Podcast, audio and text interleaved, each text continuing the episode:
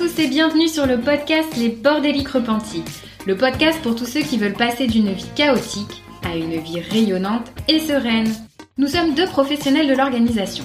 Moi c'est Julie du Carré Organisé. Et moi, Armel de Ranger Organisé Simplifié. Nous avons imaginé ce podcast pour accompagner tous les bordéliques à remettre de l'ordre et de l'organisation dans leur vie tant personnelle que professionnelle. Seul ou accompagné de nos invités, nous vous donnons rendez-vous deux fois par mois le dimanche à 9h pour partager dans la bonne humeur des astuces et des outils pour vous sentir bien chez vous, être plus efficace et épanoui au quotidien. Si vous voulez encourager le podcast dans son développement, n'oubliez pas de mettre un avis 5 étoiles et un commentaire si votre plateforme d'écoute le permet. Un immense merci à tous ceux qui prendront le temps de le faire. Nous avons vraiment hâte de lire vos témoignages de bordéliques repentis. Place maintenant à l'épisode du jour. Bonne écoute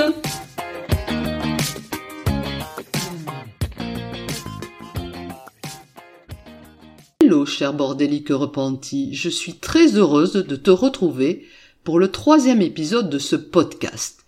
J'espère que tu as apprécié l'épisode interview d'Elodie Wery, notre lumineuse mentor. Aujourd'hui, nous allons mettre le doigt sur les quatre peurs qui te paralysent pour désencombrer ta maison. Au-delà de tes trois fausses excuses pour ne pas désencombrer qui sont au cas où ça peut toujours servir, je le garde pour ma sœur, ma cousine ou ma voisine qui attendent un bébé. Il y a aussi les hypothétiques quand j'aurai maigri, ça me rappelle tellement de souvenirs quand les enfants seront grands.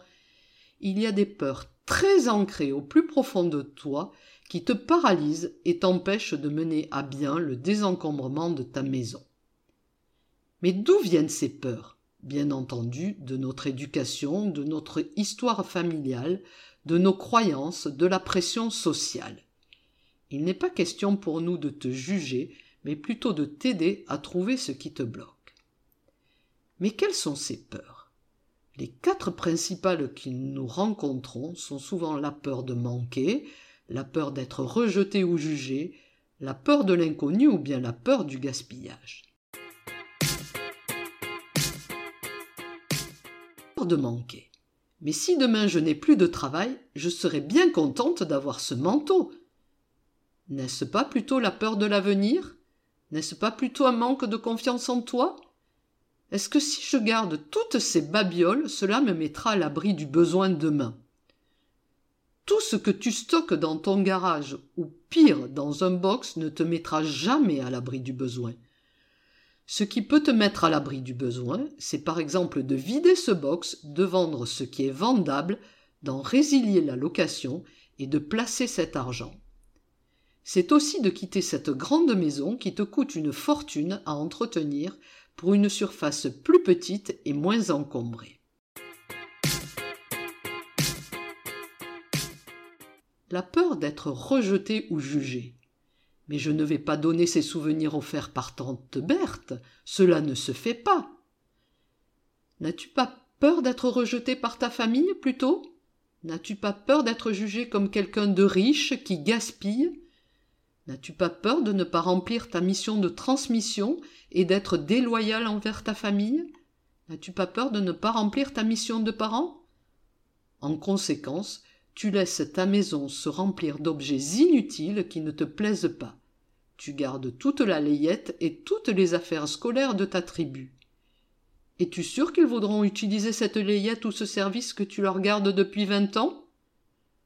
N'aurais-tu pas plutôt peur d'être considéré comme une mauvaise mère si tu ne laisses pas une dot à ta progéniture? Apprends à dire non.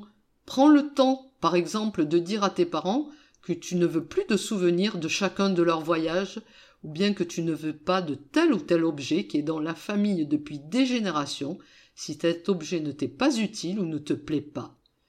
Tu dois choisir sans culpabilité ce qui entre chez toi.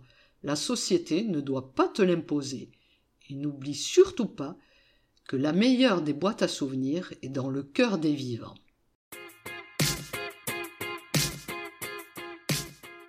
la peur du gaspillage. Mais je ne vais pas donner cette robe vu le prix qu'elle m'a coûté, ce serait un gaspillage. Réfléchis. Le gaspillage n'a-t-il pas été fait au moment de l'achat de cette robe, lorsque tu l'as achetée sur un coup de tête, sans analyser tes besoins, et que cette robe est encore dans ton placard avec l'étiquette? Le gaspillage n'est-il pas dans le fait de vouloir des espaces de stockage toujours plus nombreux et de vouloir toujours plus de mètres carrés? Le gaspillage n'est-il pas dans le temps que tu consacres à ranger et à entretenir tous tes stocks? Certes, c'est difficile d'admettre que cet achat a été fait de façon irraisonnée, mais se séparer d'objets inutiles pour toi n'est pas un gaspillage. Cela te permettra de faire des économies en ne conservant que ce qui t'est utile, en sachant ce que tu possèdes et en achetant de façon consciente. Le don n'est pas du gaspillage, c'est l'achat irraisonné qu'il est.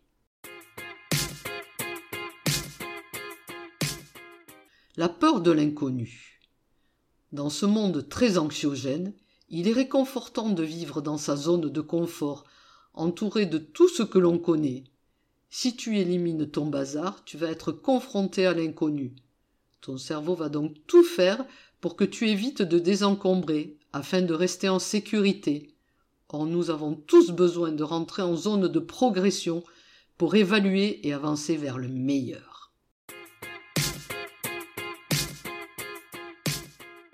Dans son livre Les cinq regrets d'une personne en fin de vie, Brownie Ware, une infirmière australienne, décrit les cinq regrets les plus fréquents des personnes âgées.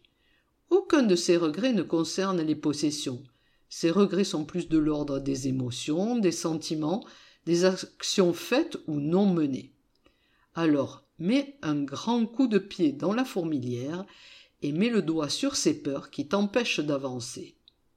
Je te rappelle ces peurs.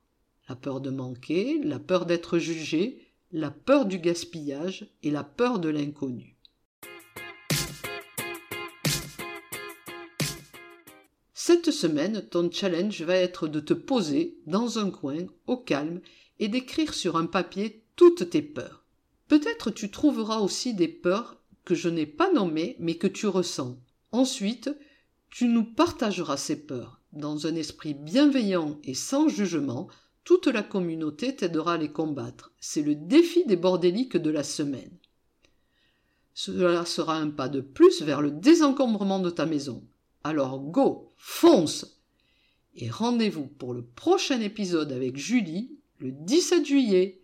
Bye bye